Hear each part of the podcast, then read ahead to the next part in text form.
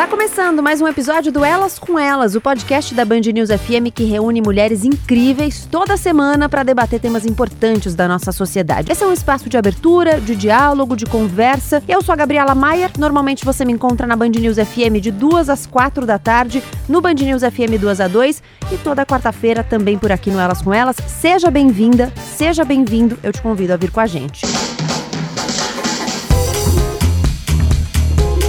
Em agosto de 2018, o CNPq, Conselho Nacional de Desenvolvimento Científico e Tecnológico, e o Ministério da Ciência, Tecnologia, Inovações e Comunicações lançaram um novo edital. A chamada Meninas nas Ciências Exatas, Engenharias e Computação era um investimento de 3 milhões de reais na tentativa de ampliar o interesse e a participação de meninas e mulheres nas áreas das ciências exatas, engenharias e computação no Brasil. A proposta queria também combater a evasão de mulheres dos cursos de graduação nessas áreas, concentrada principalmente nos primeiros anos de estudo.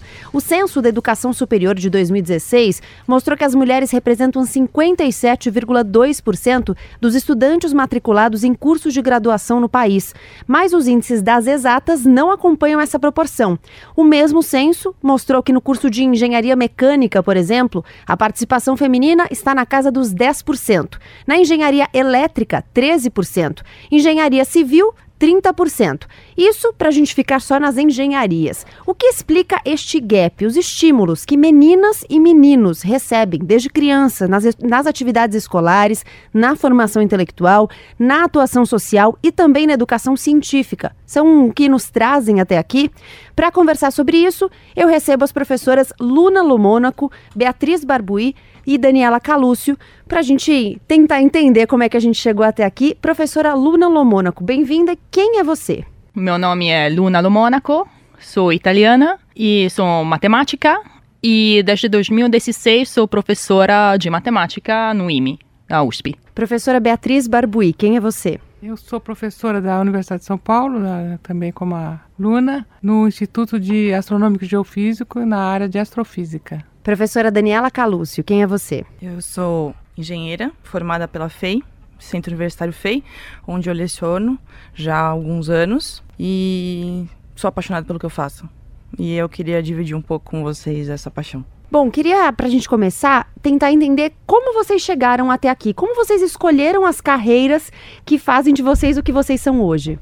Bom, eu cheguei na matemática por razões filosóficas pois acreditava que o mundo estava escrito em caracteres matemáticos. O se não é o mundo, é nosso cérebro, pois é, a gente entende o mundo por meio da matemática. Então pensei que nos dois casos vai, valia a pena estudar. E acabei fazendo sistemas dinâmicos, pois na época em que eu estava fazendo mestrado, tinha uma ótima bolsa para começar doutorado naquilo. Eu estava trabalhando de garçonete e foi tipo, ai, vou aplicar para bolsa, recebi a bolsa e aí virei dinamista. Foi bastante para o azar. Bom, é, no meu caso foi é, eu, eu tenho pai e mãe na, na área de são filó, eram filósofos, né? Minha mãe ainda é. E então eu comecei a ler livros de filosofia e tudo isso e achei muito difícil. uma vez saiu um artigo na Science sobre mim e uma outra pessoa falando que eu fui fazer astrofísica porque não consegui ser filósofa. Achou a filosofia difícil, aí foi escolher um negocinho facinho. Olha, astrofísica. Hegel, exemplo, é dificílimo, é um negócio de quebrar a cabeça. Mesmo. Então, é, e, e daí eu também, é, quando eu comecei, fiz o, na minha época era ginásio, né? Eu, eu, gostei de matemática. Claro que tem a ver com os professores, né? Tinha uma excelente professora de matemática. E daí cheguei, fui fazer o clássico, que naquela época tinha escolha entre clássico e científico, né? Ah, eu também fiz o clássico. É, né? Mas daí, primeira coisa que eu vi que o meu irmão que tá, fazia científico, me parecia bem mais interessante o que ele fazia. Bom, tem, vários, claro, vários detalhes, né? Eu fui, ler livros de psicologia, por exemplo, eu também achei que era complicado ficar nisso o resto da vida e apesar de que eu gostava muito até hoje gosto e mas aí eu li um livro que é o livro que eu vou indicar né, daqui no final do programa que é chama um dois três infinito só o nome já já e eu hesitei entre biologia e tal mas daí esse livro me fez decidir daí eu passei para o científico e pronto nunca mais parei né Bom, no meu caso, a, a, minha paixão pelas exatas começou desde cedo. Meu pai é químico, sempre gostei muito dessa área. Um dos primeiros presentes que meu pai me deu foi um conjunto de laboratório de química aqueles conjuntos que a gente É. ganha, né, que tem aí nas, nas lojas de brinquedos. E me apaixonei por aquilo, né, fazer, né, tinta de caneta com o amigo da batata e achava aquilo maravilhoso. Foi isso que me despertou a querer entender a vida do ponto de vista das exatas. E, e assim como a professora, eu sempre acreditei que a, a matemática é uma linguagem, que muitas vezes a gente fica achando que línguas têm a ver só com as ciências humanas, mas a matemática é uma língua, é uma uma base de forma de, tudo, se é. expressar e ela explica muita coisa, né, da nossa vida. E é muito mais universal que as Muito. línguas. Sim. Exato. sim. E ela é universal. E foi paixão à primeira vista. E absolutamente não me arrependo. E qual- Desculpa, completando aquilo sobre a língua. De fato, essa foi uma razão muito forte para eu fazer matemática, pois uma coisa que me incomodava muito com a filosofia, falando, já que falou de Hegel, Sim. é como todo filósofo mata o precedente. Tipo, chega Kant e fala blá blá blá blá blá blá, o espírito é sei lá. Chega Hegel e fala blá blá blá blá blá blá, aquilo que falava Kant era bobrinha. E em todo caso, agora o espírito a gente redefine de forma completamente diferente. Exatamente. Logo chega Nietzsche e fala blá blá blá blá blá blá, aqueles que falaram todos os anteriores, an- depois de Sócrates, todos a bobrinha, recomeçamos de zero. E isso eu achei muito frustrante. O fato que, Frustrante. tipo, você precisava convertir o achar um dicionário entre um filósofo e o outro e não sempre tinha uma correspondência bionívoca Uma sequência, né? no sentido É. isso de aqui quer dizer isso É um sentido Não correspondia, né? não correspondia É. e isso acontece Nas, nas na, exatas. em tudo me parece nas línguas tipo em groenlandês tem umas 20 formas de falar neve pois tem muitas formas de neve e aqui em Brasil é neve ponto. Pois depende muito com aquilo que você fez. E tudo aquilo que é linguagem volta a algo que você tem dentro. Então você tenta colocar em palavra algo que você pensa mas não necessariamente a outra pessoa pensa a mesma coisa e entende exatamente a mesma coisa. Tem um, um pedaço de Pirandello que a um certo ponto diz, um, um personagem diz para o outro, mas como podemos comunicar se eu coloco em palavra coisas que eu penso estão dentro de mim e você interpreta essas palavras com aquilo que está dentro de você? E como se passa isso? E nesse sentido, matemática me parece a linguagem mais humana do mundo. Sei que isso parece muito bizarro de dizer, mas, Mas sim, quando, mas é. quando Não você vê uma dúvida, fórmula, não- não, é. tem dúvida, você entende exatamente aquilo que eu posso É. te passar uma ideia. É. Exato. Isso acontece só com a matemática. Matemática. E isso me parece muito, muito profundo e muito comunicador, muito Mas humano. exatos em geral, Muito né? Humano. Sim, sim, sim, sim, de sim. Não, desculpa, a mesma desculpa, coisa, é. desculpa. Sim, Mas sim, sim, decisamente. É uma forma universal de, de explicar sim. Exatamente. os fenômenos da vida, Exatamente. né, da natureza, que muitas vezes acabam por conta das diferentes línguas ficando um pouco complicados, inclusive para traduzir, porque a tradução normalmente não acompanha né, a- a- É, o não. que de fato, por exemplo, uma pessoa Sutilezas escreveu em português, palavras, é. É, va- vai para o inglês, a tradução já não fica a mesma coisa, Sim. porque o vocabulário é diferente. Pois a, E- a cultura é diferente Exato. e isso parte, mas Sim. se você passa, se o seu estudante entendeu aquela fórmula, você passou a ideia, ele entendeu, Ele aquilo entendeu. que você está vindo. Exatamente. Isso é maravilhoso, É maravilhoso. sabe? Passar uma ideia. Já que vocês estão trazendo essa questão, queria puxar um, um tópico que eu ia propor aqui na nossa conversa mais pra frente, mas acho que a gente já pode falar disso agora. Nós teríamos uma neurocientista na mesa que in- infelizmente não pôde vir, mas eu fui buscar vários estudos de neurociência que falavam sobre como meninas e meninos aprendem e depois como mulheres e homens aprendem.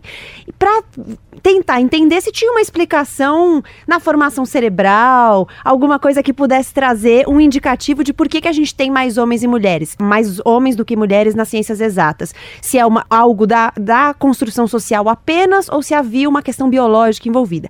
E aí fui buscar vários estudos e fui conversar com neurocientistas para entender. E o que eles me disseram é o seguinte: que de fato os estudos até agora indicam que o cérebro das meninas ele tem uma ênfase maior em partes do cérebro que estão ligadas à comunicação, quando o cérebro dos meninos tem uma ênfase maior em partes que estão ligadas a raciocínio lógico. Mas todos me disseram o seguinte, todos e todas, que isso de nenhuma forma é uma justificativa biológica, porque o que muda não é o que você aprende, mas o jeito O de jeito aprender. você- Então não haveria nenhuma diferença se o jeito de aprender fosse adaptado, ou seja, você ensina matemática de uma forma para os meninos e de outra forma para as meninas, e português de uma forma para os meninos e de outra forma para as meninas. Então o que eles falavam é dessa adaptação. E já que a gente está falando de comunicação, de transmitir uma ideia, como é que vocês sentiram isso desde crianças? Então como é que vocês aprenderam? O que foi ficando fácil de aprender? O que foi ficando difícil? E como é que vocês foram adaptando as dificuldades para que elas não fossem mais dificuldades? Na realidade, é, é bem interessante você tocar nesse ponto. Particularmente quando a gente fala de educação, isso é muito importante. Eu acho que parte deste comportamento é explicado não só do ponto de vista de educação, mas do ponto de vista sociológico. Porque, particularmente, é, muitas das, das exatas, né, surgem, é, por exemplo, eu, eu acredito que isso vem da nossa formação como ser humano, mas isso na história da humanidade. Se a gente pensar, por exemplo, no Homem das Cavernas, e é algo que eu, inclusive, coloco em sala de aula para discutir com os alunos. Eu sou professora de engenharia de materiais e a gente estuda a história dos materiais ao longo da humanidade. Se a gente pegar o Homem das Cavernas, particularmente, a gente consegue dividir basicamente em seres que, que conseguem gerar filhos, que são as mulheres, e seres que não geram filhos diretamente, que são os homens, né? Que gestam, né? Que não, os homens não gestam e as mulheres gestam. Particularmente quando isso, a, a- teoria da evolução diz que quando- isso começou a acontecer, era natural as mulheres ficarem nas, nas residências e nos lares, cuidando da prole, e os homens saírem para buscar alimento e, para tentar tornar o ambiente familiar confortável. Isso fez com que o homem, por exemplo, tivesse que desenvolver um senso de direção muito mais apurado do que a mulher, que acabava ficando na residência e tinha que ter a comunicação com a prole e até com o homem que saía para exercer as atividades que ele tinha que fazer. E eu acho que isso foi né, evoluindo de uma forma que traz a gente para os dias atuais. A, o- a sociedade exigia, por exemplo, dos homens ir para o exército. E, portanto, a parte, por exemplo, bélica acabava desenvolvendo ou necessitando de tecnologia. E, portanto, era um ambiente mais masculino, ainda é um ambiente mais masculino.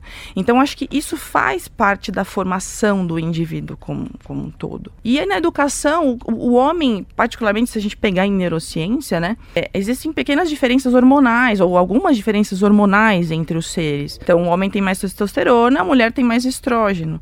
Mas, particularmente, algumas. a met- o metabolismo dos dois seres humanos, né, embora a nossa constituição física seja muito similar, os metabolismos são diferentes, as liberações hormonais são diferentes, né? O homem tem um pouco mais de dopamina em alguns casos, e isso faz com que ele, por exemplo, não reaja tão bem em algumas situações de estresse como a mulher reage. Então, quando a gente pensa nisso, o estudo e o ensino da, da matemática, particularmente, né, que dá origem às ciências exatas, ele pode ser um pouco diverso, o entendimento disso pode ser um pouco diverso. Então, talvez se o profissional de educação não conseguir, nos estágios iniciais da formação, mostrar para os estudantes, né? O que, que é um sistema fechado que os normalmente os meninos gostam muito, né?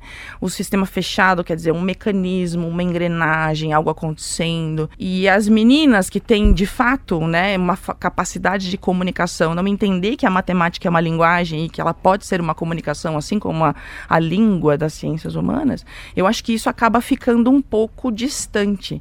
Então, é, é, eu acho que a- o que a gente tem hoje, muitas vezes, é algo natural que acontece por causa da, não só da fisiologia, mas da parte cultural do ser humano, de ter as meninas muito mais na parte da comunicação e não ter muito na parte E aí a gente né, está dá falando de duas coisas, né? A gente está falando de um jeito de aprender, mas também de um estímulo. de um estímulo. Porque se é você não estímulo. estimula a menina a fazer isso e o menino a fazer Exatamente. aquilo, você tá mantendo ali, perpetuando um lugar social. Os dois têm a mesma capacidade, mas eu acho que cabe, né, não só no, no, no, no papel do docente, né, do, do professor, mas também na sociedade, né, é mostrar que sim, nós podemos. Né, e nós podemos executar tarefas das mais diversas, assim como os meninos, e vice-versa, né? E não estamos nem falando de identidade de gênero, nem nada disso, mas assim, de fisiologia, quer dizer, somos seres humanos, nós podemos, então a gente consegue fazer isso hoje em dia. É, o que eu queria dizer que da, da minha experiência com os estudantes, tantos anos já, eu não noto diferença entre homens e mulheres. Claro que noto diferença entre pessoas, mas aquela, aquele brilho mental que, é- que depende também da motivação, é claro. Não, não vi diferença ao longo da minha vida. sabe? Tem uns que não se interessam tanto. Pode ser homem, pode ser mulher. Sim, isso é fato. Então eu não, não, não acho que tenha diferença. Eu acho que é a mesma capacidade exatamente. O que depende muito uh, para você evoluir é aplica aplicar-se, estudar, eh, tentar entender. Eu acho que precisa disso de qualquer para qualquer um dos dois. Mas aqueles que têm a motivação e o empenho, tive excelentes alunas, igual a excelentes alunos e, e, e péssimos alunos. Eu concordo perfeitamente. Eu sempre fui a melhor da, da turma em matemática, até a universidade. Sim. Sempre fui a melhor com diferença. Na universidade entraram outras coisas, mas talvez chegamos lá. Aquilo que eu acho é que tem uma diferença é, social muito forte. Sim. Você dá para menina Sim. bonecas. Uhum. Você dá por menino é, trenzinhos, um carrinho. o carrinho, o negócio do... A caixa de ferramenta, caixa né? de ferramenta, a coisa do pequeno químico. Lembram uma vez estava na premiação da L'Oréal do ano passado e alguém que é um falou, prêmio que premia mulheres, né, cientistas. Prêmio mulheres na ciência.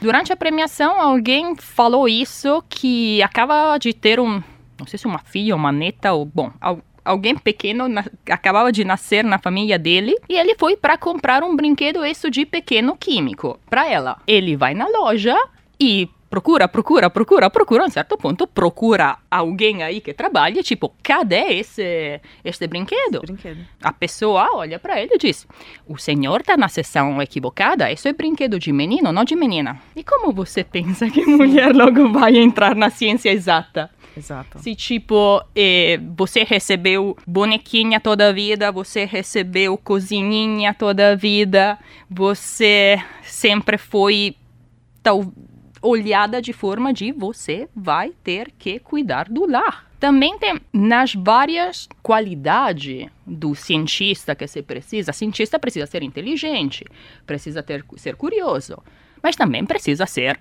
workaholic, como você fala isso em português? Sim, é. Egoísta e egocêntrico, pois você precisa se concentrar na sua pesquisa e no momento em que você quer sacar aquilo, quer sacar aquilo, tem nada mais. Tem mais pressão sobre as mulheres nesse, nesse aspecto. Um pouco arrogante, pois você precisa se crer aquilo. Sim. Estas não são características que a sociedade vê bem, bem. em meninas.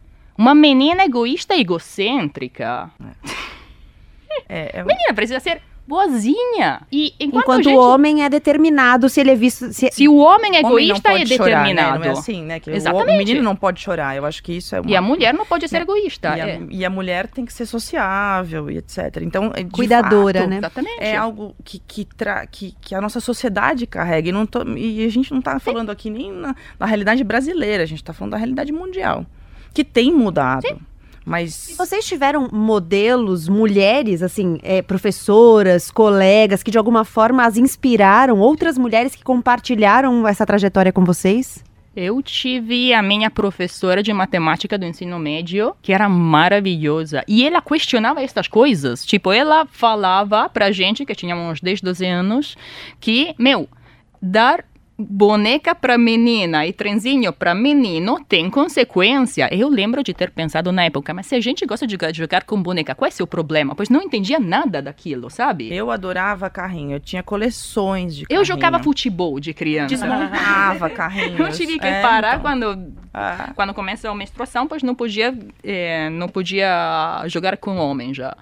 É, pois aí a força física fica diferente, é, né? Sim. Mas, tipo, eu sempre fui gostando o jogo de menino, de menino e não de menina. Talvez seja por isso que agora sou professora de matemática. Uhum. Pois um homem forte é um líder, uma mulher forte é boss. Geralmente. Mandona, né? Mandona. O, mulher, é, o homem egoísta é determinado. A mulher egoísta. É só mesquinha é mesmo. mesquinha, feia e. Sabe, tipo. E a gente carrega isso. É. E não parece, mas gota a gota faz diferença. Sim. E acho que essa é uma diferença muito maior que o cérebro. Sem dúvida. Sem dúvida. E sobre as mulheres das, das trajetórias de vocês? Vocês cruzaram com outras mulheres que fizeram diferença na trajetória de vocês? Ah, sim, né? É, de fato, quando a gente é, está naquele ponto de eu gosto de matemática, ou eu, eu tenho afinidade com essa área, mas será que vai dar para eu continuar, né? Sempre vem algum exemplo, né? No meu caso foi no ensino fundamental, tive uma professora de química fantástica e que tinha uma energia e que amava aquilo que fazia e que passava isso de uma maneira brilhante. E aí, um belo dia, muito tempo depois, não pensava na docência ou entrar né, nessa área, mas muito tempo depois, e estimulada inclusive por professores homens, eu, eu pensava no que, no, no, que ela fazia, assim, e eu pensei, nossa, eu, eu, eu já estou aqui nas exatas, porque já estava na, na época, e aí vou para a área da docência, eu olhava aquela mulher, eu lembrava de como ela dava aula, de como aquilo fazia bem para ela e para nós. Eu falei, nossa, eu quero ser assim. Então a gente sempre tem alguns exemplos, não necessariamente nas nossas áreas de atuação, mas na vida, né?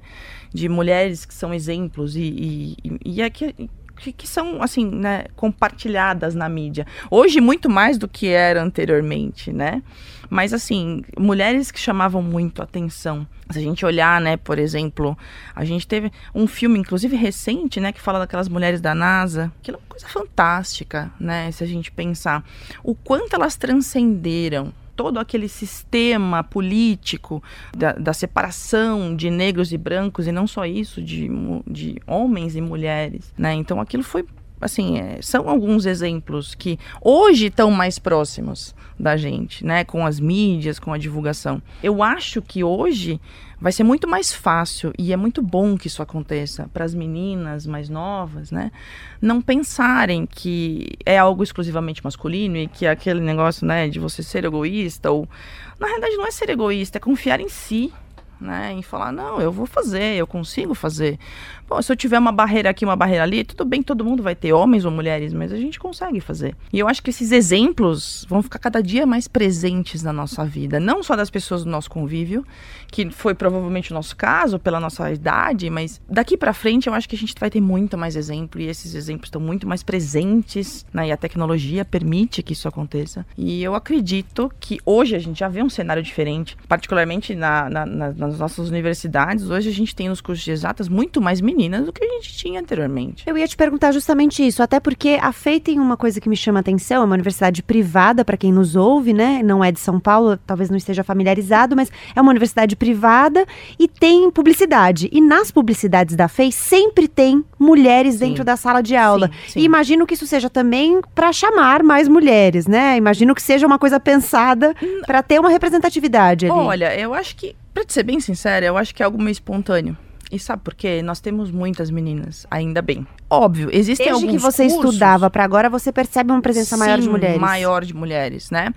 Então, na realidade, a gente tem alguns cursos, como por exemplo de engenharia mecânica ou elétrica que você citou, que de fato tem mais meninos do que meninas, né? Mas de novo, eu acho que é por, por afinidade. Mas a gente, nós temos cursos, por exemplo, eu leciono na engenharia de materiais. Hoje em dia a gente tem salas com mais meninas do que meninos. Na engenharia química a gente tem salas com mais meninos do que meninos. Então, ainda dentro das engenharias, particularmente, a gente tem também as particularidades entre as engenharias, né? Então, uh, basicamente, eu vejo uma evolução, eu vejo cada vez mais meninas entrando, cada vez mais meninas sendo aceitas, não só na universidade, porque a universidade é um ambiente muito, uh, na, na grande maioria dos casos, é um ambiente muito diverso mas no mercado de trabalho, porque eu acho que isso é importante também. Muitas meninas podem pensar, nossa, eu vou fazer engenharia mecânica. Mas como o mercado vai, me, vai entender, eu entrando né, no mercado de trabalho, onde eu vou trabalhar? Eu vou trabalhar numa fábrica de motores, né? Será que o mercado vai me absorver?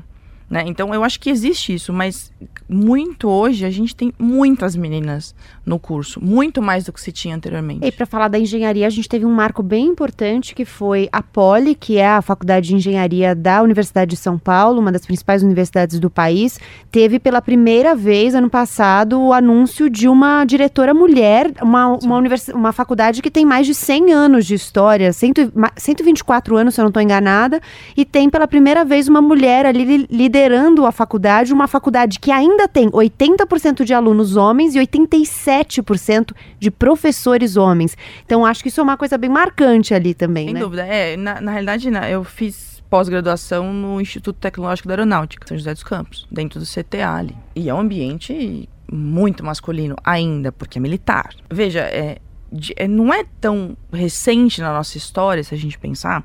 Por exemplo, o direito da mulher no Brasil ao voto. Então, E foi antes da França, hein? Foi em 32. foi exatamente. é, né? 32, tá? É, 32. exatamente. Não é tão É. recente na nossa história. O ambiente militar também tem hoje muito mais mulheres do que se tinha anteriormente.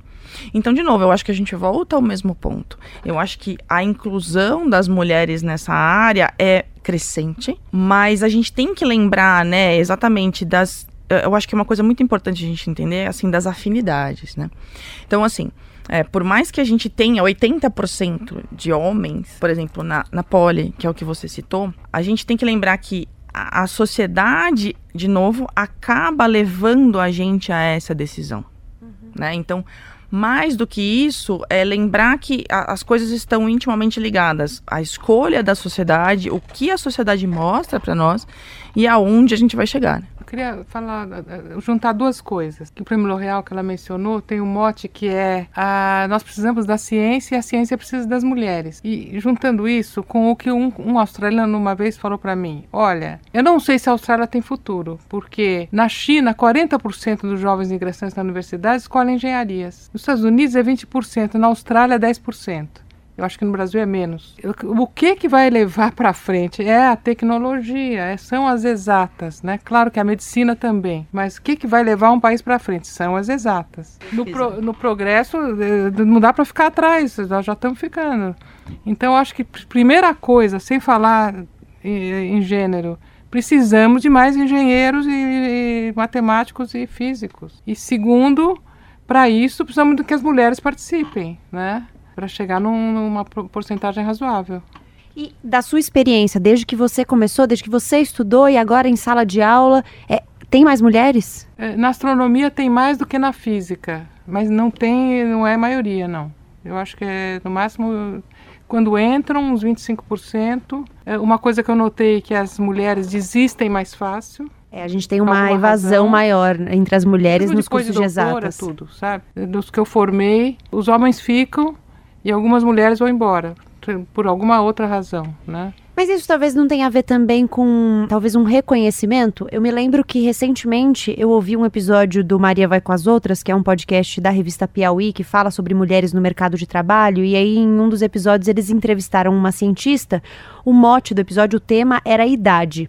E aí, nessa conversa com uma cientista, é, com uma pesquisadora, na verdade, eu não, eu não vou me lembrar em que área ela atuava, mas ela falava o seguinte: na academia, o homem velho é nossa, ele é experiente, tem um repertório, ele olha toda a bagagem que ele construiu e ele chegou até aqui com essa bagagem. As mulheres velhas, elas são mulheres velhas. Não, não é Sou, mais. sou na pesquisa?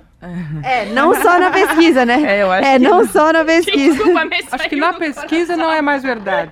Eu acho também. Na pesquisa não é mais verdade. Na vida real é. Vida da família, etc. Acho que é ainda, né? Infelizmente. Mas na, na, na pesquisa não é. Você tem que ter o, mostrar a sua pesquisa. Eu Acho que não tem isso aí. Bom, Se é tem uma um, mulher, tem que ser ruim ou bom.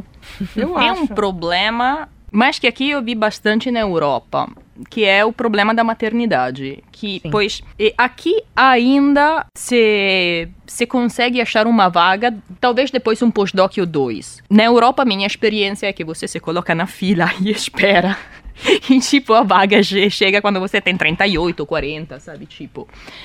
Não dá pra. Se você quer filho, você não pode esperar ter uma vaga. Pois, tipo, se a vaga chega com 40 anos, a probabilidade de conseguir ter filhos depois é bastante baixa. E aí tem um índice de De, de resistência. né? desistência de Desistência, muito, muito, muito, é. muito alto, pois. em, que começam. Falando de quem começaram o doutorado. Já aí, honestamente, os homens. Que começam no doutorado, tudo bem, mas logo que. Depois que o postdoc. Primeiro postdoc, segundo, terceiro.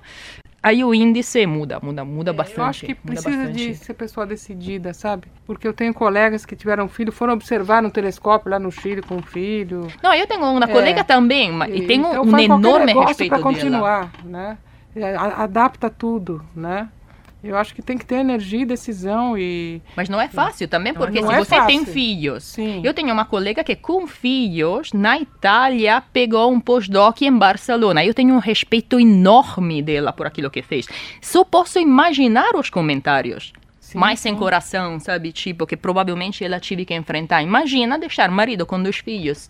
Não, mas eu acho que, de fato, a maternidade, e não só a maternidade, mas assim, se a gente pensar de novo, voltamos, eu acho que a gente volta sempre à questão sociedade, né? É, os afazeres domésticos, né? Porque, sim, as mulheres acabam tendo afazeres domésticos. É claro que, óbvio, existem homens maravilhosos que ajudam as mulheres no, no, no Ajudam não, né? Faz, dividem. E fazem e dividem. Não, isso é importante. Ah, não é. ajudam, fazem. É, Dividem. dever deles. É, Mas a sociedade pensa Mas de a outra gente forma. pensa, é, a sociedade, e, e eu, e eu incluo, nos incluo nisso, porque nós fazemos parte dela, nós somos diferentes, né?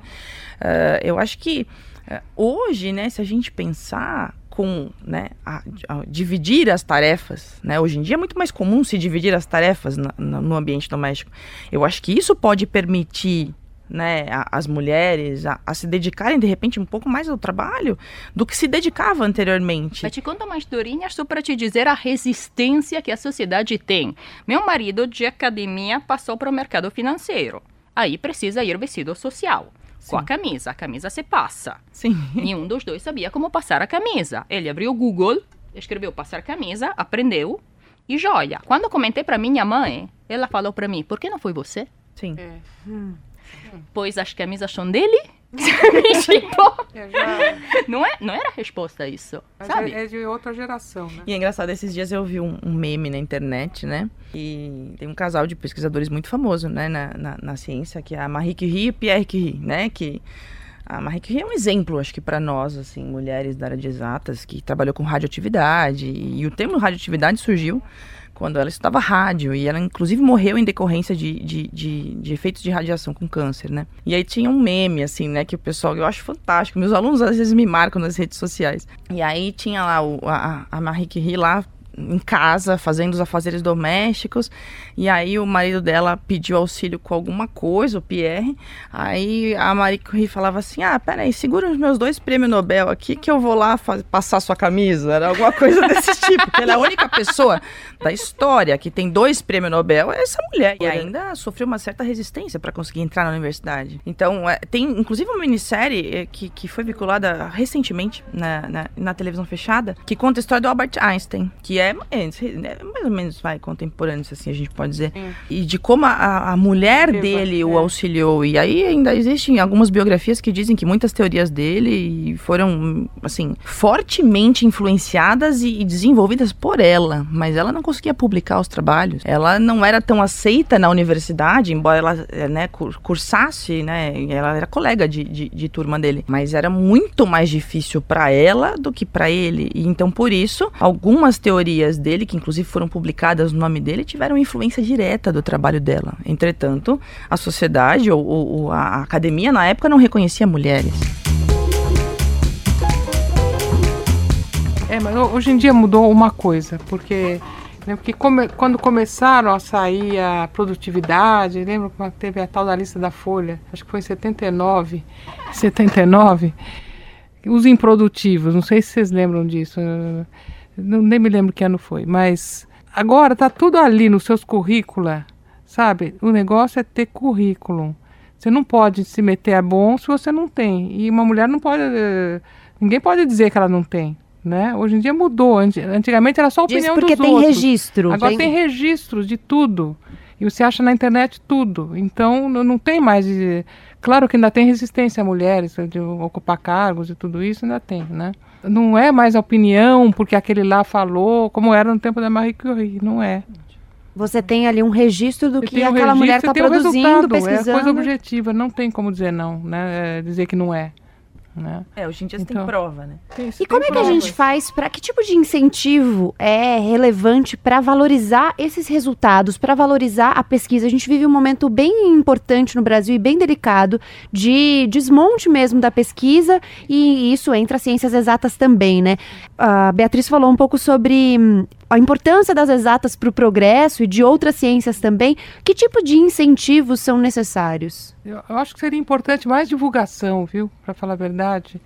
Porque a gente faz muita coisa, o Brasil é muito avançado. Houve um investimento grande nos últimos 70 anos com o CNPq foi criado em 51, né? Formação de pessoal melhor que em qualquer lugar do mundo. o sistema de bolsas que agora está em, em xeque, né? De norte a sul do país existe eh, pessoal for, bem formado fazendo pesquisa de ponta. Só que você faz uma coisa importante aqui, uma coisa importante ali e não, não é divulgado, né? Ninguém fica sabendo. Ninguém fica sabendo e nem, nem consegue saber que, que existe aquilo. Não fica sabendo e também não, né? Tem, tem coisas importantíssimas acontecendo nas universidades, né? Então acho que mais divulgação, acho que precisaria de um esforço grande para a gente ter divulgação, mas com quem sabe fazer, né? Que são os comunicadores mesmo, né? Precisaria de mais é, jornalistas, cientistas ou coisas assim, né? Eu acho isso muito, muito, muito importante, pois me parece que nessa, nessa época histórica, não só no Brasil, eh, se tenha uma, uma quebra entre as pessoas que sabem, entre muitas aspas, e o povo, entre ainda mais aspas. Sim, sim. E tá virando um nós contra eles, é, é pois verdade.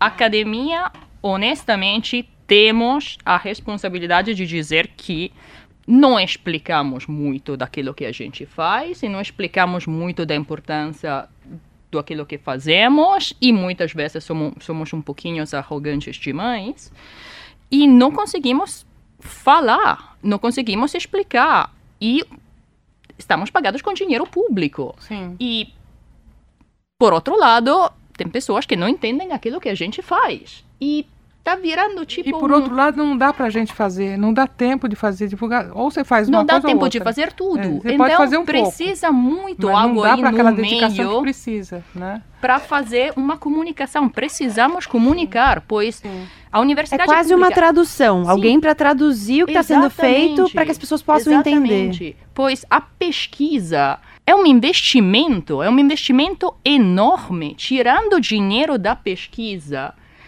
você compromete o desenvolvimento do país, não amanhã. Esse é o problema. É por isso que você pode contabilizar né? bem nas eleições. Pois não é amanhã o problema, é em 20 anos. Você compromete o futuro do país de forma muito, muito, muito séria. Você compromete a economia do país de Sim, forma muito, sim. muito, muito séria. Mas, repito, não no próximo trimestre. É por isso que você vai contabilizar nas eleições. E é por isso que você faz.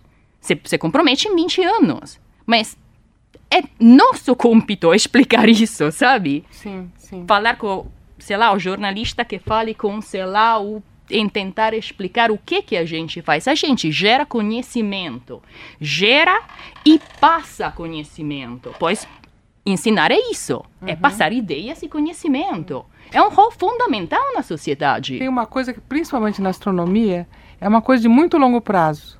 Por exemplo, eu estou escrevendo um artigo agora que me pediram para a revista aí sobre a eventual ve- volta do obscurantismo, né? Então, uma coisa que eu explico lá, e que muitas vezes eu falo, que é que o, eh, o Copérnico já vinha dos gregos essa discussão, ele percebeu que a Terra girava em torno do Sol. Cem anos depois, o Galileu observou e falou gira. Teve que jurar que não para o Papa que não, não girava, né? De outra forma, morria. É, sim. É, Por si move. é por si move. E daí veio Newton, 50 anos depois fez a teoria da gravitação, daí veio Einstein fez a relatividade. É só por isso que a gente consegue calcular órbitas de satélites. E se você está vendo a Copa do Mundo que está na China, eh, na Rússia, é porque tem gente que sabe calcular essas órbitas, né? Se você tem GPS, É, é- provavelmente. é- tem que ter precisão perfeita, né? Então a astronomia, 500 anos depois é que você está vendo o resultado.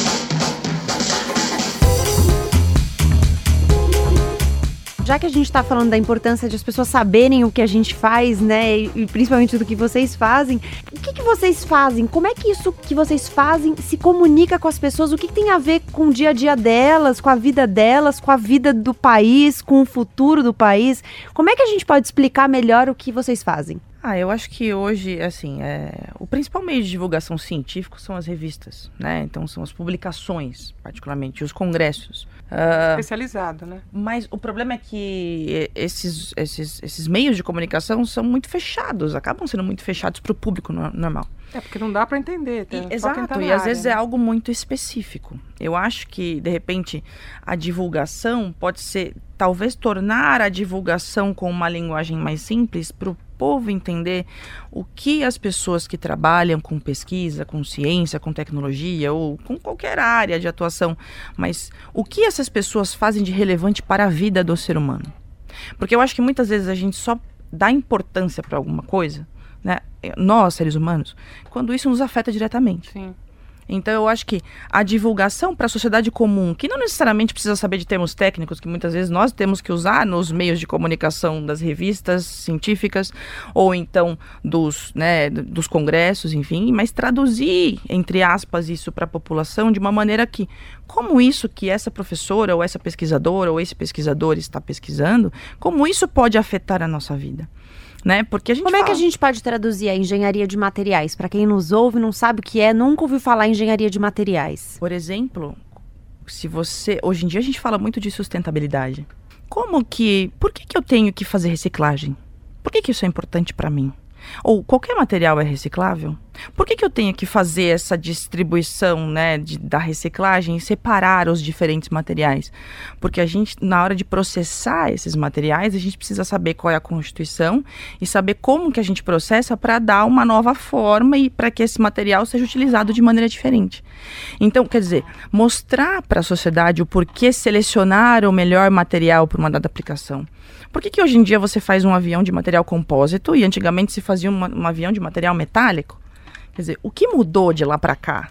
Né? Como isso é e como isso pode ser legal, né? Palavras Porque, assim, novas eu estou aprendendo, inclusive. Né? Quando a gente pega material composto fibra de carbono, né? Então você pega um composto de fibra de carbono que é muito mais leve que um material metálico muitas vezes, que é o aço, e que Vamos construir um avião. Pô, eu gostaria de chegar muito mais rápido num determinado destino com um avião. Só que dependendo do material, ele é muito denso, muito pesado, então, portanto, eu precisaria de um motor maior, mas isso vai custar muito. Mas se eu reduzir o, o, o peso dessa aeronave, ela vai se deslocar com maior velocidade eu vou conseguir chegar mais rápido no meu destino. Então, quando a gente pensa em relaciona a, nesse caso, né, dando o exemplo da engenharia de materiais ou das engenharias na nossa vida, isso fica muito mais fácil para a população entender o porquê é importante se pesquisar e o porquê é importante se aprender sobre um novo tema. Né? Então, eu acho que quando a gente mostra para a população o porquê é importante se pesquisar sobre algo e entender aquilo e como aquilo afeta diretamente a vida de uma pessoa, eu acho que fica muito mais fácil entender a importância de todas as áreas, não só das engenharias ou das exatas, mas de todas as áreas. Como a gente pode explicar a matemática aplicada? É, bom, matemática aplicada tem aplicações. O problema é que eu sou pura. matemática é conhecimento. A, gente falou um pouco no início, né? Dessa questão de ser uma sim, linguagem, sim, sim, de a gente estar tá se comunicando de alguma forma, mas... Matemática é, é entender coisas. É uma forma de entender, uma linguagem graças a que você pode entender coisas. Logo, matemática tem um monte de aplicações. E tem... Eh... Vamos só fazer uma diferenciação, já que eu mesma me confundi aqui na minha pergunta existem duas coisas, matemática aplicada e matemática pura, são duas coisas diferentes. Então, matemática aplicada é a matemática que você aplica de forma imediata, com muitas aspas, mas, tipo, tem um colega no departamento que estuda coisas muito relacionadas com meteorologia, por exemplo. É bem aplicado. Eu estudo fractais. É bem puro, é, são coisas que é, são coisas muito lindas, muito bonitas, é, mas no dia a dia não existem é, de forma prática e física. Uhum. Mas a coisa é que é, aquilo que eu estudo nunca se sabe se daqui a 20 anos chegam 15 engenheiros e, trans e transformam isso em algo muito, muito, muito importante. O computador foi descoberto assim. Sim. Pois Turing estava se fazendo suas, suas viagens mentais e achou o computador. Agora, o fato que a pesquisa se peça ultimamente, e não só no Brasil, aplicações imediatas, me parece um olhar e uma estratégia muito a curto prazo e não de longe respiro.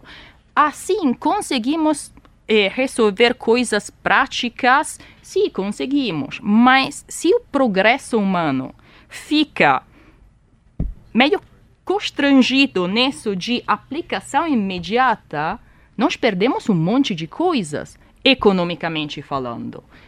E logo tem também um ponto humano. Tipo, conhecer, entender é algo que vem de dentro, é algo que é da nossa natureza. A pensar em e tentar entender coisas é nosso, é do ser humano. De outra forma, viramos robôs, sabe? É, é. Eu acho que entendendo esse negócio que dura 500 anos, 700 anos para você chegar. Algumas coisas, todo mundo já sabe né? É, acontece. Todo mundo já sabe que a Terra é. Acho que espero que sim, né? Bom, ultimamente. Tem gente é, que está última... duvidando, mas a gente sabe. É, a gente sabe. Mas demorou, demorou muito tempo. Então eu acho que tem isso. Gente, nosso, nosso progresso, no geral, é lento. Né? É, e eu ia é, pontuar justamente isso, porque eu acho que converge. A, a, a fala de vocês três converge totalmente com o que você estava falando antes, professora, que é, é, é, todos esses séculos que às vezes a gente demora para chegar numa conclusão, sim. vem de uma coisa de o conhecimento ser cumulativo. Sim, então, às vezes, dúvida. o conhecimento que eu Sim. produzo hoje, ele é a base para uma descoberta que vai vir no futuro, né? Então, às vezes a gente fica tentando aplicar o conhecimento imediatamente, mas na verdade ele está em construção. O problema é que ultimamente se financia muito pesquisas que já têm uma aplicação. Então, você já não faz base por outras coisas, como você estava falando. E a gente precisa dessas bases. Para quê? Não faço a menor ideia. Um futuro que a gente ainda não enxerga. Há 50 anos não teríamos enxergado aquilo que temos agora. Não podemos enxergar como será 50 anos. Mas aquilo que não podemos é nos colocar olhares assim e ver só a coisa pequenina, pequenina, pequenina na frente.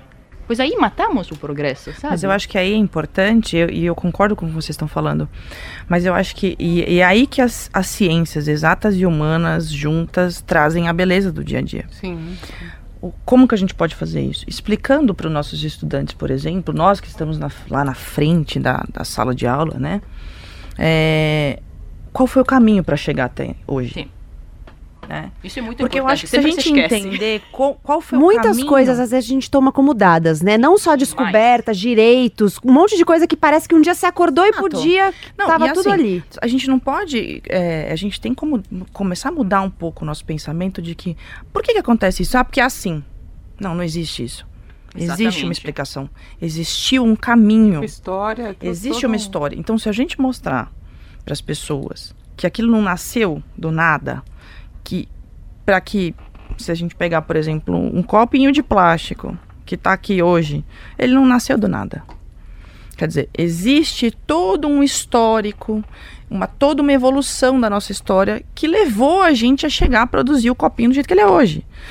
Mas se a gente não entender o que aconteceu lá atrás e o que levou a essa construção, e aí de novo a gente vem construindo conhecimento, se a gente não mostrar o, o que aconteceu antes, a gente não consegue pensar na importância de se, de se desenvolver algo agora que vai gerar um fruto muito promissor lá na frente. A gente não consegue ver a relevância disso. Exatamente. E aí as coisas acabam ficando um pouco no limbo, né? Se a gente pode dizer. Então, mostrar que, de repente, algo que é descoberto hoje, que a gente não sabe muito bem para que, que serve, mas no, no fundo, no, no, final, né, mais para frente, no futuro, isso pode ser vir a ser útil de algum modo e que não é algo irrelevante porque de fato hoje a gente não consegue ver tanta aplicação, né? Então eu acho que é, isso Essa, é a algo utilitaridade importante. da pesquisa, honestamente, me assusta muito. É, o utilitarismo, complicado. sabe? Tipo, para isso de aqui que já está na frente. Pera aí, meu amigo, somos mais que isso. Somos muito mais que isso. que, que a gente pode dizer para quem nos ouve e de repente para as meninas que vão nos ouvir ou que já estão nos ouvindo ou que vão nos ouvir e que pensam, cogitam as ciências exatas como uma opção de trajetória futura? O que, que a gente pode dizer para elas se elas não encontrarem pelo caminho, talvez elas derem a sorte de encontrar modelos que mulheres como modelos que possam de alguma forma puxá-las para esse para essa trajetória? A primeira coisa que eu queria dizer é que acho que todo mundo teria que ter uma atividade intelectual de alguma maneira, alguma um trabalho. Todo mundo tem que ter, porque se desenvolver você mesmo, isso é você, né? Você pode ter sua família, etc, mas você é o seu trabalho, né? É lá que o seu cérebro vai uh, enxergar, enxergar as coisas da, da, daquele jeito. Então, primeiro, que todos busquem alguma coisa para fazer. Claro que tem alguns que não, não gostam de matemática, no, outros não gostam de biologia, não gostam de medicina. Então, é, cada um tem que escolher o, o, sei lá, aquilo que tem ou aptidão ou interesse, né? É, mas é, eu diria que se tiver aptidão, se sentir aptidão para matemática, não hesitar, né? Matemática ou astrofísica ou, ou engenharias, né? Acho que não tem no Brasil, eu acho que não tem realmente uh, uma barreira muito forte. Eu não acho. Se você trabalha e mostra que você está seriamente querendo fazer aquilo, eu não, não acho que tenha. Não, eu acho que até temos sorte. Não tem barreiras uh, assim de, de culturais como tem em alguns países, né? Tem um pouco, mas é, não, não é tão forte. Bom, no sentido que a gente pode dirigir carro, não estamos na situação, mas tem, tem uma resistência dentro da universidade. Eu, eu fui perto de desistir uma quantidade nem numerável de vezes, sabe? Tipo, infinitas. E foi difícil. Eu, se tivesse que dizer é alguém, algo para um, uma menina que pensa entrar, seria acredite, você pode fazer isso. Acredite. Você talvez vai achar resistência, mas você siga acreditando em você. Eu quando entrei, me senti muito desprezada, honestamente, muito desvalorizada. E comecei a me sentir idiota, pois era tratada de idiota. Na, na Itália? Na Itália, sim, um machismo sim. absurdo. Por um grupo de professores que logo vai, vai procurar a lista de publicações, tinha três publicações no, no, no, é. no, Jornal dos Pescadores de Giabella, claro. mas enfim. É. Você sente diferença nisso entre a Itália e o Brasil? É... Olha, a, a coisa é que na Itália éramos muito mais meninas, e se sentia muito o machismo. Aqui já não sou estudante, sou de professora. Vejo muitas poucas meninas na sala de aula. É com frequência que eu sou a única mulher Sim. da sala, sabe? Tipo. Mas me parece. Machismo dentro da universidade tem.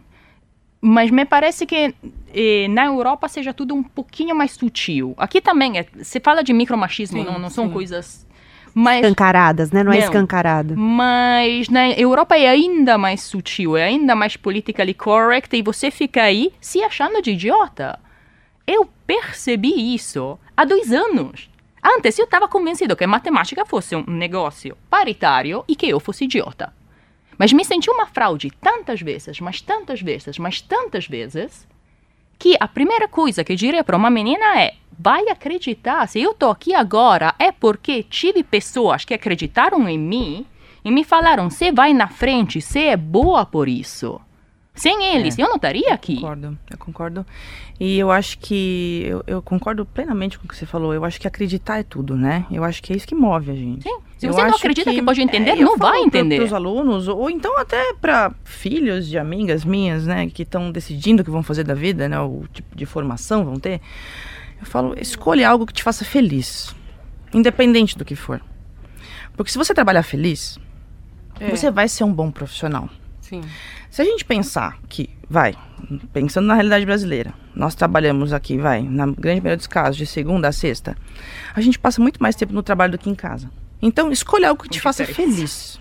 Sim, porque sim. isso vai te fazer ser um bom profissional nas mais diferentes áreas e acreditar. É, porque nós é que... vamos ter barreiras, né? Nós, nós teremos barreiras e nós teremos barreiras em todas as áreas. Mas eu acho que quando a gente acredita, a gente trabalha para isso e a gente vai transpondo essas barreiras. Eu já escutei.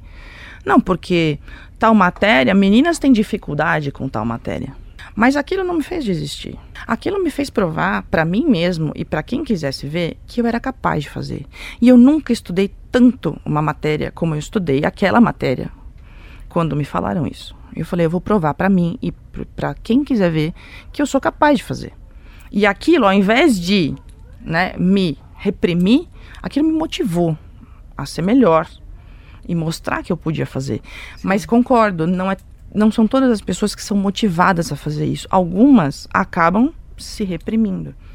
Mas eu acho que se, se, a gente conseguir fazer isso cada vez mais e que se a gente conseguir ter exemplos de que dá certo, que a gente pode, menina, menino, né, independente de, de, de, de, gênero, de escolha sexual ou de qualquer outra coisa, porque a gente fala, tem que falar de, também de identidade de gênero, né? Uhum. Então, uh, eu acho que independente se nós fizermos algo que nos faça feliz e que nos motive a ser um ser humano melhor, um profissional melhor, eu acho que esse é o caminho.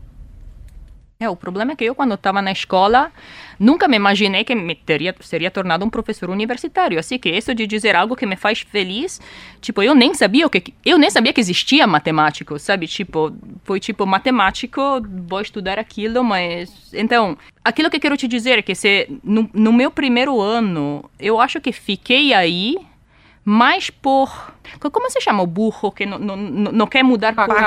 É? O burro empaca né? É. Ele mas, fica no por, lugar. Mas, mas, mas por, por teimosia, né? Por... Mas mais por isso que por outra coisa. Pois a, não gostava daquilo, claramente. Que, que, quem, quem gosta de ser tratado mal, sabe? Ah, tipo, não, isso claro, com certeza. Claro. Não, mas é, é de fato é, é, um desafio, sim. Eu concordo com não você. É, não é mas fácil. Tá, talvez não esteja claro logo no primeiro momento o que vai te fazer feliz isso, e o que é, não vai, exatamente. né? Você tem que é descobrir que, o seu percurso. você vai descobrindo isso ao longo do tempo. Então eu acho que, assim, é, é, seguir o que, o, o que te faz feliz, independente da, da época. Porque, de fato, pode acontecer no momento que você fala assim, nossa, eu tô aqui estagnada, né? Eu tô parada, mas o que que vai me fazer feliz? O que que, o que, que vai me fazer né, satisfeito como ser humano? É continuar aqui ou é mudar de área ou é fazer uma ou outra coisa? Eu acho que isso vai direcionando a nossa sim, vida. Sim, sim. Ou então as circunstâncias da nossa vida vão mudando e nós temos que nos adaptar.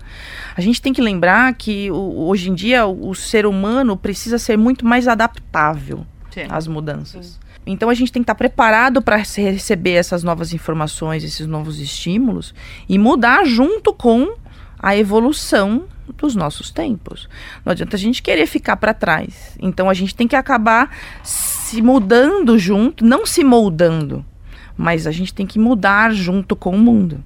E eu acho que a gente vai ter que se adaptar e a gente vai ter que explicar de repente para o mundo da, de, de qualquer forma o que a gente está fazendo, né? Sim. Como a gente vai isso é fazer. É e assim, se cada um de nós fizer isso, é muito mais fácil do que a gente ficar esperando alguém fazer ou ter um líder para fazer. Não, então, eu acho que, o né? agora o nunca, tipo. É, a gente tem que, a gente tem que cada um tem que fazer isso por si. E eu acho que aí a gente vai caminhar, né, nesse, nesse nessa satisfação pessoal, profissional e etc, que vai permitir que a gente consiga aí, né, ser feliz na vida e ter amor pelo que faz, enfim. Então, acho que a gente fica com algumas reflexões importantes, né, para desse programa. Uma delas, acho super importante, a gente pensar no conhecimento como uma coisa de curto, médio e longo prazo. Então, tem coisas que vão ser aplicadas agora, tem coisas que vão ser aplicadas daqui 20 anos e tem coisas que vão ser aplicadas daqui 100 anos. Então, pensar no conhecimento como algo cumulativo que a gente vai construindo ao longo do tempo. Acho que outro convite que fica de reflexão é para a gente pensar na representatividade também e na diversidade. A gente fala da diversidade em tantos ambientes, por que não falar falar da diversidade Sim. no ambiente acadêmico, nas ciências exatas. Por que não pensar essa diversidade? Porque a diversidade ela agrega, a diversidade ela traz diferentes perspectivas, diferentes pontos de vista, ela, ela agrega, ela traz mais pontos para a conversa, para o debate, para o diálogo e para o conhecimento também. Para as ideias. Para as ideias. E acho que também fica como convite de reflexão a gente pensar na nossa trajetória como algo que a gente constrói a partir do nosso ímpeto, a partir da nossa vontade, mas a partir também das oportunidades que a gente encontra pelo caminho. Porque tem gente que vai encontrar mais oportunidades e tem gente que vai encontrar mais apoio, vai ter alguém para te dar a mão ali para te é puxar, o que faz toda a diferença, porque não é só uma questão de desejar chegar lá. É. Às é. vezes, você tem que passar por obstáculos que se você não tiver alguém para te ajudar, ainda mais considerando que a gente está partindo de um lugar que não, onde não há igualdade de oportunidades do princípio, se você não tiver alguém para te ajudar a pular aquela barreira, você não vai pular. Então, que a gente possa também pensar nessa trajetória como algo em que a gente está construindo em conjunto, não só individualmente, que a gente possa ser incentivador de outras pessoas e quando a gente tiver a oportunidade também ser quem, quem puxa a mão de outras pessoas para transpor aquela barreira.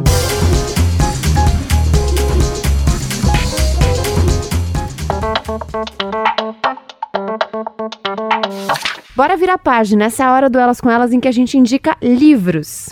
Luna, o que você indica? Americana, da Chimamanda Ngozi Adichie. E indico toda, toda a qualquer coisa que a mulher escreveu, tipo. É, a Chimamanda, eu diria que ela é uma recordista Sim. de indicações aqui no Elas com Elas. Muita gente que vem indica ela, ela é uma escritora nigeriana, para quem não conhece. E esse, é um, esse livro é muito legal porque é além da questão do, da, da mulher, tem a questão do racismo muito forte, né? Que é uma nigeriana que vai para os Estados Unidos e, e, se descobre negra, né? Basicamente. Descobre negra. Beatriz. É, eu vou indicar o, o, livro que eu já mencionei no começo, que é o 1, 2, 3 Infinito, do Jorge Gamov, que foi o livro que me inspirou a fazer astronomia, né? Então, eu indico esse. Fica boa a dica também para quem está nos ouvindo, de repente tem essa dúvida, para buscar aí um. Daniela. É, na realidade eu até trouxe esse livro aqui, eu ganhei de uma amiga minha também, professora. Chama As Cientistas, 50 Mulheres que Mudaram o Mundo. É um livro ilustrado, ele é bem interessante, ele conta a história rapidamente, né? ele faz um resumo da, do histórico de algumas cientistas que foram muito importantes né, na história da humanidade, né? E até coloca aqui, mulheres ousadas pioneiras que se, arris que se arriscaram e que mudaram o mundo. Então, eu acho que principalmente dado o contexto do programa para as meninas que estão aí em dúvida, se puderem ler esse livro para se motivar, eu acho que é, um, é uma grande oportunidade. Bom, eu ia indicar um livro, mas eu mudei de ideia no meio da nossa conversa, porque acho que ficou muito forte essa coisa de a gente construir algo antes da escolha das ciências exatas. Então, antes da graduação, tem um longo caminho aí para ser percorrido na preparação de meninas e meninos para fazer uma escolha ou outra. E aí, por isso, eu mudei de ideia no meio do caminho, apesar da nossa audiência, né, das nossas ouvintes serem majoritariamente é, adultas, acho que tem aí uma mensagem legal que a gente pode perpetuar para as crianças. E aí eu vou indicar o livro Coisa de Menina, da Pri Ferrari, da Companhia das Letrinhas.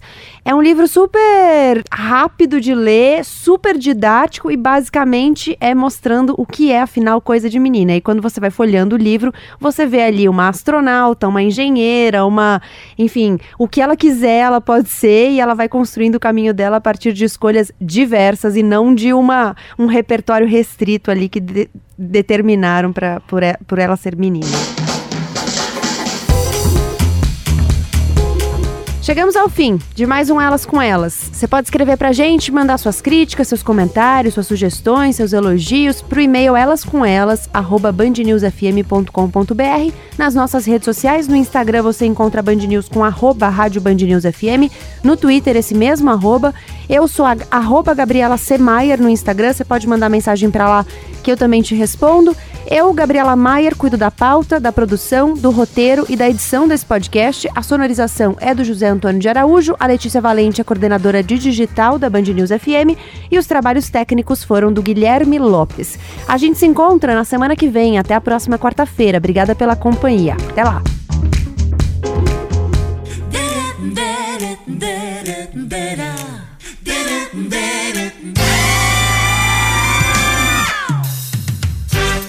Elas com Elas.